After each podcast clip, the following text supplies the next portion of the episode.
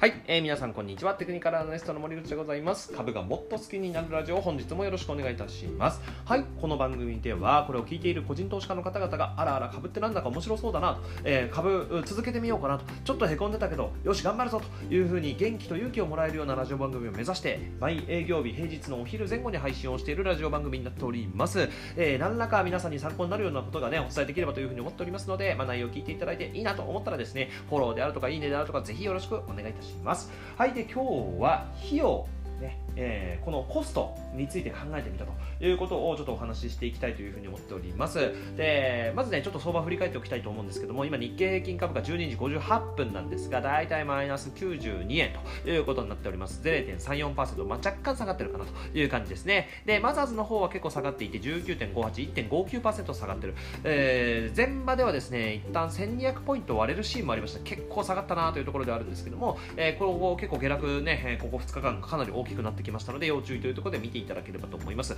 でちなみに1200ポイント割れてしまうと三角持ち合い上抜けブレイクした下下限の線ですね、えー、あそこサポートラインとして効いてくるかなという線だと思うんですけどもあの辺も割り込んでくる可能性も出てくるので明日の YouTube なんかではねその辺解説していきたいと思いますのでそちらぜひご覧ください。であとは今日の YouTube の方ですね。ちょっとへこんでるんですけども今日ねあのトルコリラっていうね高金利通貨の話をしたんですね。でまあ再生数が伸びてないっていうのもありなありなんですけども、えっとまあ、高金利通貨に対しての、まあ、リスクの話をもう少しちゃんとした方が良かったかなというところですごくなんかこう気になってしまって本当に申し訳ないなと申し訳ないっていう動画だったら消せよっていうふうに言われちゃうかもしれないんですけどあのまああの変なことを話してるっていうつもりは全然ないんですね。ないんですが、まあ、コメント欄見ていただくとですね非常にありがたいコメントをしていただいた方がすごく長文ですごく長くて、まあ、高金利通貨に対してねやっぱりデフォルトのリスクもあるし、まあ、レバレッジをかけていたら、まあ、一瞬で、えー、資産をね吹っ飛ばしてしまう人も過去にもいたわけですからみたいな話もあったので、まあ、そこのコメントも含めてね非常にありがたいコメントをいただいたなというふうに思っているんですけども、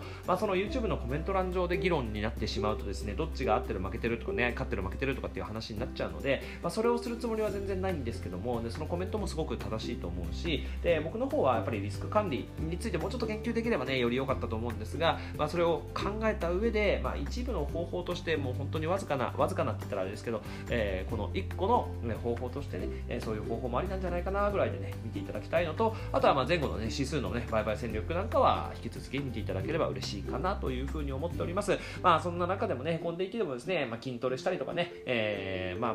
トレードしたりとかね、えー、そういうことでやる気を持ってであとは、まあ、本さっき読んだ本だと反応しない練習ね反応しない練習を使ってね、まあ、めっちゃ反応してるんだけどね、えー、反応してる自分をね客観的に見て、えー、頑張っていきたいというふうに思っておる次第でございます。はいでは本題に戻りましょう。費用について考えてみたというところなんですが一体これは何を考えていたかというと今年末に向けてね、えー、ふるさと納税をして寄付金控除を受けたい。でもその寄付金控除ってね限度額がありますから、まあ、どれぐらい寄付金控除寄付すれば、えー、一番自分にとってメリットがあるのかなというのを考えているんですけどもそのためにね、うん、この個人事業主に今年から僕の場合にはなったので9月からなったので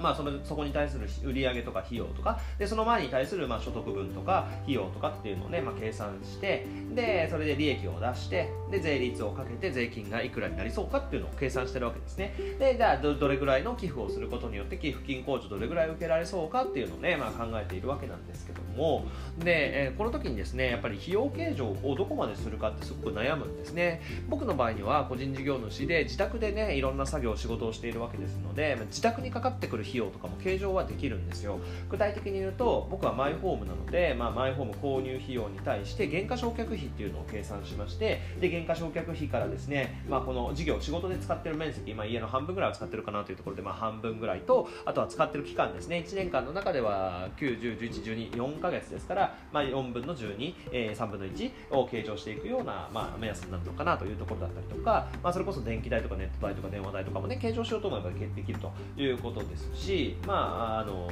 打ち合わせ代とかなんかいろんなものが、まあ、費用計上できるということになってます。で、まあ、家でやってるとね本当にあれもこれもね、まあ、考え方によっては費用計上できるなというふうに思うんですよね。思うんですけどもやっぱりお金の使い方っていうのはすごく大事じゃないですか、まあ、お金の使い方3原則、まあ、3つつの方法といえばですよ。投資消費浪費ってこの3つがありますね、まあ、この辺は皆さん説明しなくてももう分かると思うんですが使った金額以上に価値があるものっていうのが投資だし使った金額と同等の価値があるものっていうのが消費だし、まあ、使った金額よりも価値が少ないものが浪費になると思うんですけど、まあ、それをねどこまでね費用計上するかっていうのをね、えー、まあ、すごくなんかこう考えてしまうわけですね。で普通に考えてくださいね。普通に考えるとまあ、損益計算書上で考えると先ほども言いましたが売上売上がベースにあってそこから費用を引きます。そうすると利益が出ますよねで利益に税率をかけて税金が出ますよねと。で税金を引いたら純利益が残りますよねっていうことになると思うんですけどこの時期になるとね、まあ、盛んにこの節税をしましょう節税をしましょうという話がたくさん出てくるわけですよね。では節税をするってどういうことなんだろうというふうに考えるとやっぱり費用を増やして利益を減らしてで税金を減らすということですよね。でなんか税金を減らす節税ってなんかこう気持ちのいい言葉みたいななんかなんかそんなイメージがあるんでしょうかね。すごく僕はそこに違和感を感じるんですけどもなんか節税が先に最初に来てしまうとなんかいろいろこうやってることにねなんかずれるなと思っちゃうわけですよね。で、まあ、どういうことかっていうと、まあ、消費も浪費も何でもかんでもね上げていいもんだろうかっていうのは結構悩むところだよっていう話なんです。普通に考えてですよ。普通に考えて投資がたくさんあってで今あお金手持ちのお金が、まあ、少ない人っていうのは、まあ、別に悪くないと思うんですけどもでも消費とか浪費が多くて利益が小さい人あんまり貯金ができてない人っていうのはなんかこの人大丈夫かなって思っちゃいますよね。なんか収入は多いんだけどさ僕収入多いんだけどなんかクラブよく行くし車はこれ乗ってるし彼女5人いるしとかだったらねでそれで、ね、金かかんだよねみたいな感じで言われてでそこで貯金がないとか言われてもこいつ本当に大丈夫かみたいな感じに思っちゃいますよね。なので、まあ、そういった風に思われないような個人事業主を目指したいなと思ってで何を考えていたかっていうとやっぱり投資をねしっかりと意識して、まあ、投資に対してちゃんと費用をかけて、まあ、それで PL がちっちゃくなる分には利益がちっちゃくなる分にはしょうがないなと思うんですけどもなんかあれもこれも計上しようよみたいなそれを前提になんか事業を考えていくってなんか根本がずれちゃってるなというふうに思った次第でございます。なのでもちろん載せるべきものは載せるし投資も続けていくっていうのがね、まあ、僕の方針なんですけどもでなんでこんな方針を話しているかっていうとこれ企業を評価するとき、えー、投資対象、ね、上場企業を評価するときにも全く同じだよっていうところをね今日はお伝えしたいなというふうに思っております、まあ、要はこのね費用の中の投資消費浪費の割合割合まではね正確には分かんないけども、まあ、分かる資料とかを探して、えー、この企業は投資を頑張ってるんだなだから売上とか利益が伸びていくんだなとかね、えー、投資は全然使ってない消費、浪費が多くて、えー、でも売上費用が伸びないみたいなこと言ってるななんかクソだなみたいな感じのそういう割合をですねぜひね感じていただきたいなと思います。でこれは一つ注意点があって例えば会社指揮法を見ましょうねとかね。なんかいろんな業績欄見ましょうねとかね。あと決算単身でじゃあ損益計算書を見てみましょうねとかね。いろいろこの売上費用について見るところはあると思うんですけどもこれがごっちゃに全部混ざっちゃってるんですよ。どういうことかっていうと、ね、売上から営業利益までの間損益計算書で確認をすると何が起こってるか、まあ、会社指揮法で見たら何にも載ってないですよね。売上の右側にあるのは営業利益だし損益計算書で見ると損益計算書は売上が一番上にあって売上原価売上総利益販売費及び一般管理費営業利益というこういう順番なわけですね。で、まあ、具体的には投資消費浪費の中でね一番これが関係するのは販売費及び一般管理費だと思うんですけども、えー、この費用ってすごく大きいですよね。一般的には売上からね営業利益率って10%以上あれば優秀だって言われてることですからもうその間の間の費用だけで90%削られてるわけですよ。9割がそこに消えてってるわけですよね。でその9割消えてってるそのコストの内訳が載ってないわけですね。載ってないわけなんで、まあ、これをミスして投資をするのは結構リスキーじゃないとね、えクラブにたくさん行って時間を潰しちゃってる人かそれともね、まあ、勉強のために本たくさん買って、え投資ばっかりしてる人かの違いが全然それではわからないと。いうことだと思いますのでそこは決算資料とかをねちゃんと見てその費用その企業が投資をしているのか消費をしているのか浪費をしているのか、ね、文章にこんなこと書いてないですよ、えー、資料にももちろんこれは投資ですとかねいろいろ書いてあるわけじゃないですけども、えー、それを考えながら投資していくっていうのはねすごく重要な項目になるんじゃないかなと思いますので、まあ、そういったところをぜひ今日は参考にしていただければと思います。ちなみにね、えー、今私の方でこの申告をするためにね使ってるのがねフリーっていう会計ソフトを使ってるんですけども、まあ、フリーっていう企業ね、えー、マザーズにも上場してますよね。クラウド系でね。マザーズこんだけ難聴の中でも結構ねフリーはねまだ高値を維持してるんですよね、まあ、すごい株価としては割高だと思うので、まあ、今すぐ買えるとは思いませんけどもやっぱりこういったうんこう使えるもの、え、企業としてね、え、みんなに使ってもらえるものみたいなものを提供している企業っていうのは非常に強いなと思いますね、え、もう結構やっぱ高値圏を維持してますからね、え割高だとは思いますが freee なんかにも注目をしていただくといいのかなというふうに思います。はいでは今日はこんな感じで終わっていきたいなというふうに思っております。今日の中でも少しでも参考になればぜひグッドボタンの方よろしくお願いいたします。であとはえー、明日も、明日は、今日、このラジオはないですけども、YouTube の方は配信していきますので、ぜひよろしくお願いいたします。で今日のおすすめ書籍、おすすめ書籍としては、えー、今日僕はへこんでいる中でですね、えー、この本のため、この本の内容を実践したっていう感じなんですけども、反応しない練習、何度も紹介していますが、反応しない練習をオーディブルでも何回も聞き続けていたので、反応してしまった時に、えー、なんか悪こうアンチなコメントがついてしまって、ね、すごくいい意見なんだけども、ああ、もうどうしようみたいな、反応してしまってる自分を客観視してですね、あ今自分は反応したなと思ってねそれを客観的に見てその改善策を練っていくっていう本なんですけども、まあ、その本をねリンクとして貼っておきたいと思いますので気になる方いたらぜひ見てみていただければと思います。はいではこのラジオでは来週の月曜日ですねまたお会いしましょう。さようなら。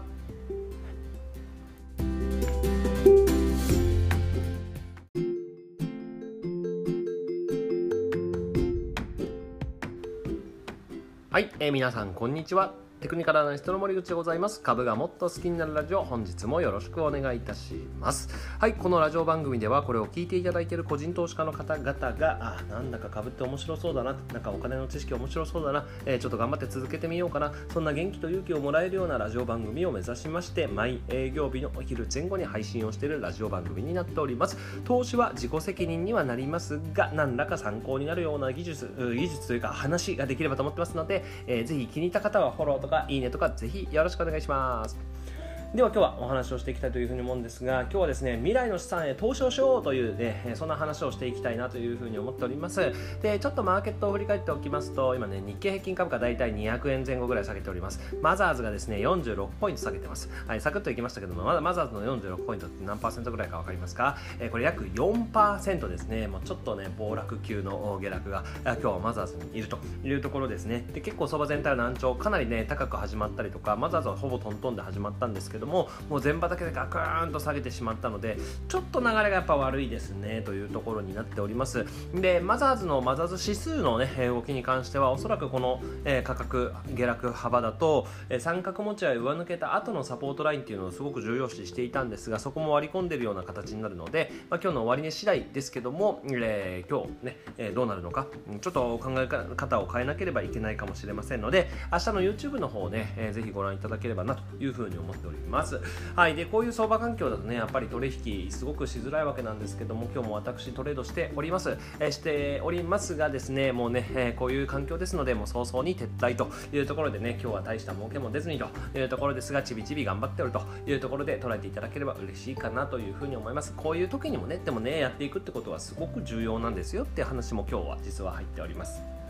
はい。でえー、まあ、未来の資産に向けて、えー、投資をしていこうというところではあるんですけどもあのよく言われるのがですね無形資産を築こうみたいなことをよく言われるんですね。なので、まあ、無形資産っていうのをねちょっと意識して取り組んでいただくといいかなと思ったんですけども。で将来的にはやっぱり僕らが一番作りたいものっていうのはお金ですよね。金融資産ですよね、え、金融資産なんですけどもではなくてですね今回作ってほしいなと思ってるのは人的資産と呼ばれるものですかね、え人的資産、まあ、人に付随するような資産になってます。で大きく分けて今日はね2つお話をしたいなと思うんですが1つはですねやっぱり体力ですね、え健康じゃないとね、意味がないですよね。健康第一、ね、やっぱあの思考していくわけですから、まあ、かなり頭はすっきりしてなきゃいけないですし、まあ、常に元気じゃないとお金を稼いでもねせっかくお金を稼いでも使えなかったら意味がないわけですからまずはしっかりとね体力を作っていきましょうねっていうのをね、えー、やってみてください、ねまあ、あの睡眠をしっかりとったりとかで僕なんか筋トレやったりとかあとはまあ昨日新しいランニングシューズを買ったのでね、えー、また今日からちょっと走りたいなと思ってるんですけどもランニングをしたりとかね、えー、適度な、え、体力キープっていうのはねすごく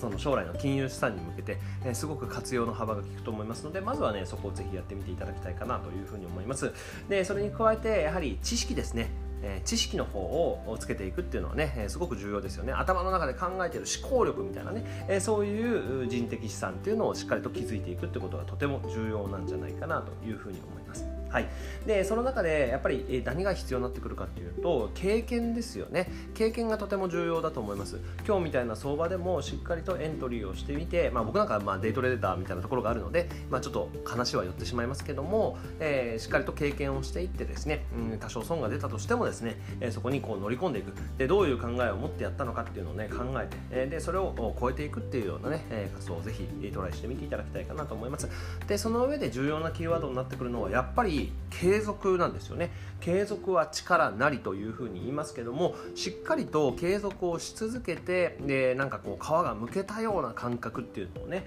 えー、ぜひ意識していただくといいんじゃないかなというふうに思います、まあ、最近私の方が読んでる本の中だとグリッドやり抜く力っていう本がありますけども、えー、このやり抜く力なんかをね読んでるとやっぱり継続ってすごく重要だよなっていうことを意味あの感じるんですよね。でこの中で表現されているのはあの意図的な練習にどう取り組んでいくかみたいなね、えー、ところが書かれているんですね。でまあ僕なんかは株がすごい好きで株がすごいやりたくてやってるわけで、まあ、こういう発信活動も含めてね、まあ、いろんな活動をさせていただいているわけですけども、まあ、これも一つの意図的な練習なんですよね。皆さんに聞いていただく内容っていうとを、まあ、なるべく分かりやすくなるべく、まあ、伝わるようにそしてなるべく価値があるように、え、お話をしていくっていうのは意図的な練習になりますしであとはもう一つ重要だなって思うのはですねもうやっぱりなんでそれができるんですかって言われた時にもう決めてしまってるからっていうだけに尽きるんですよね。決意力みたいな感じですかね、えー、っていうのがすごく重要になるんじゃないかなと思います、ね、別に理由なんて特にないんですよ。やりたいからやってるんです。やりって決めたからやってるんですっていう感じですね、えー、決意してるんです。決意してるから YouTube YouTube は毎日やるしラジオも、ままあ、営業日やっているし、え、毎日株に臨むし。でその上で知識と経験を得て、まあ、将来ちゃんとね豊かになるために今のところ頑張っているというところですし、まあ、そのためにですね、まあ、ランニングもしてるし筋トレもしてるし、えー、なるべく朝早く起きてるし、えー、ちょっと遅くなる日もあるんだけど夜もねなるべく早く寝てるしというところだと思いますので、まあ、ぜひそういったところを意識してみてください。であともう一つですね今日ちょっと視点を加えたいなというふうに思っているんですけども、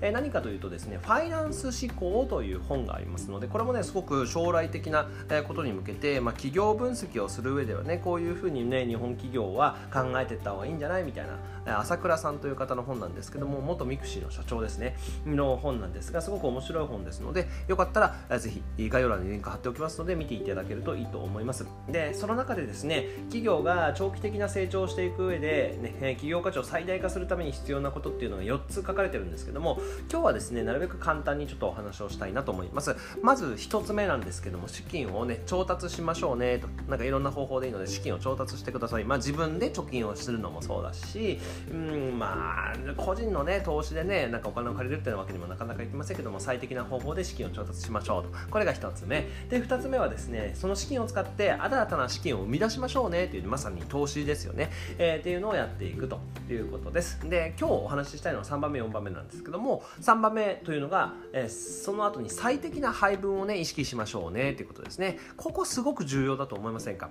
改めて、まあ、皆さん配分っていうのを意識されてる方すごく多いと思うんです。このこのラジオを聴いていただいてる方はおそらくお金に興味がある方だと思いますので、まあ、一体どれぐらいの稼ぎがあってででどれぐらいの生活をしていてでどれぐらいの自己投資をしてどれぐらいを、えー、投資に回してっていうのをね、え、意識されてる方すごく多いと思うんですが、まあ、今の自分の段階においてのですね最適配分っていうのをぜひ意識していただいて、まあ、少なからずやっぱり自己投資に回していくっていうね、えー、ことがすごく重要ですよね。で思い切った投資もたまには必要だと思いますので、まあ、高額のセミナー受講してみるのもいいのかもしれませんしなんか新しいねアイテムをね、えー、高いけどもこれがあったらっていうのを買ってみるとかね。でもちろんそれは投資的観点少し長期的な投資観点でちゃんとパフォーマンスが埋めるようになるっていうことを前提にね、えー、そういう投資をしていくっていうことですね、えー、なので、まあ、3番の最適配分っていうのをね、まあ、ぜひこの機会に考えていただくといいと思います。で最後4番がステークホルダーコミュニケーションということなんですけども要は関係者との,、えー、の説明みたいな感じですかねになってます。でここでぜひやっていただきたいのはやっぱ家族間でねお金の話をしっかりとしとこうねという話だと思います。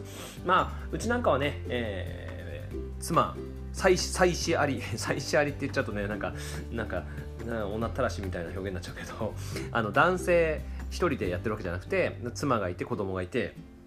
で家族で、まあ、コミュニティをこう反映させていくみたいなミッションを立ててねやっているわけなんですけども2週間に1回ぐらいもう本当にちょっとお金のミーティングみたいなのもちゃんとやってますしでお互いがまあやりたいこととかでどういうことにお金を使っていくとかで、まあ、それを一覧化して管理していったりとかで僕なんかもフリーランスになったので、まあ、いろんな管理ツールを使ったりとかしてでそれを使ってね、えー、どれぐらいの、まあ、投資をしてどれぐらいの、まあ、あ寄付金控除を狙ってとかなんかそういう話もしっかりとやっていくことによってもものすごくやっぱり、えー、家族全体が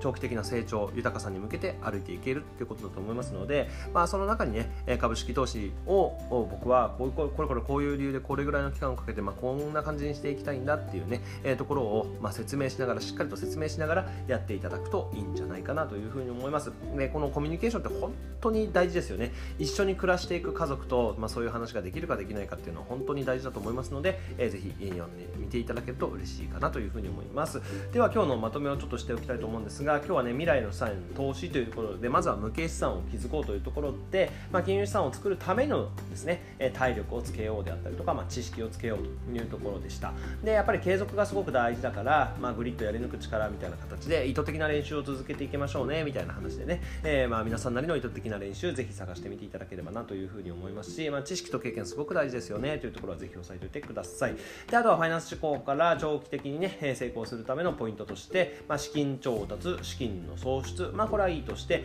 え最適配分を考えましょうねというところでね、まあ、自己投資に回すであるとかね、まあ、投資にいくら回すとかっていうのも考えてみてください。で最後ステークホルダーコミュニケーションというところですから、まあ、関係者には、まあ、特に家族には、えしっかりとお金の話をしてね、えこれからの未来を一緒に築いていくんだっていう気持ちを持ってやっていただけるといいんじゃないかなと思います。はいということで今日はこんな感じで終わっていきたいというふうに思います。今日の中でも少しでも参考になればぜひねいいねとかなんか応援いただけると嬉しいかなというふうに思っております、えー、また明日以降もですね、えこんな感じのラジオ番組を毎営業日お昼前後ぐらいに配信をしていきますのでぜひ明日もよろしくお願いいたします。はいではまた明日。よろしくお願いします。失礼します。